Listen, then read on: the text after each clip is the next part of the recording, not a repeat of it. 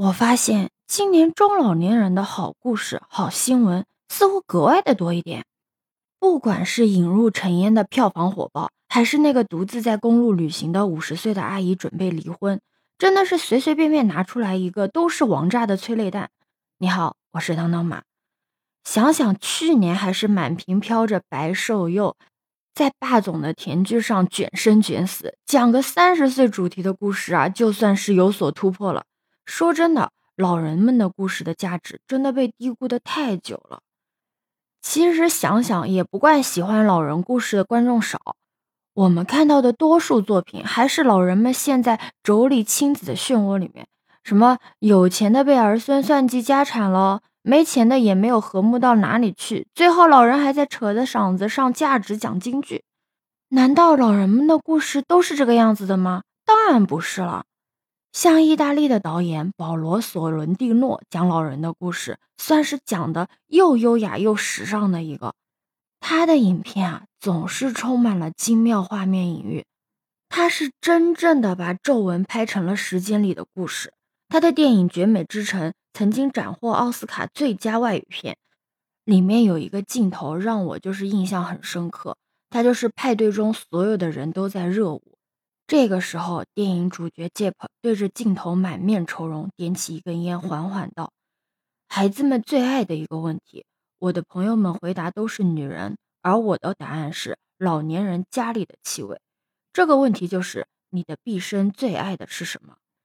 这个电影主要讲的是六十多岁的 Jeep，他是一名作家，已经功成名就了，却依然有烦恼与迷茫。他每天都周旋于各个富豪的阶级，无休无止的参加派对。用自己虚假的笑脸去回应那些虚假的热情。她所身处在一个有人与自己的老公双双出轨，还对自己的恩爱家庭夸夸其谈；还有人住在这里的城堡，却只能在二十席的大餐厅孤独用餐。Jeep 呢？他虽然很痛恨这种生活方式，但他又不得不去迎合这份虚伪。他会在他朋友的葬礼上表演哭泣。在面对没有感情的约会对象的时候，又偷偷的溜走；在开始恋爱的时候呢，他看着整容院的除皱针纠结万分；又在聚会的时候呢，把别人的吹嘘就切穿。可以看出，他前期是一个很纠结的人。正是在这样的一次一次的纠结与失去中，我们的主角 Jeep 终于找到了自己人生的新方向。在他六十五岁的时候，迎来了又一次的成长。这个电影最大的亮点就是把老人们的成长之路描绘的也很精彩，真的很充满启示的。老人们特有的视觉真的是刀刀致命的那种。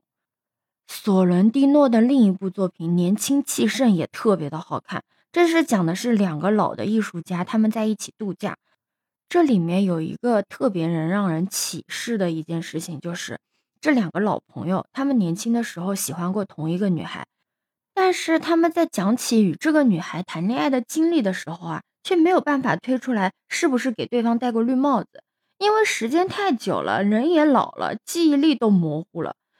当下的感觉就是，不管你曾经有多么的辉煌，还是有多么的难堪，好像这一切的事情都会成为过去。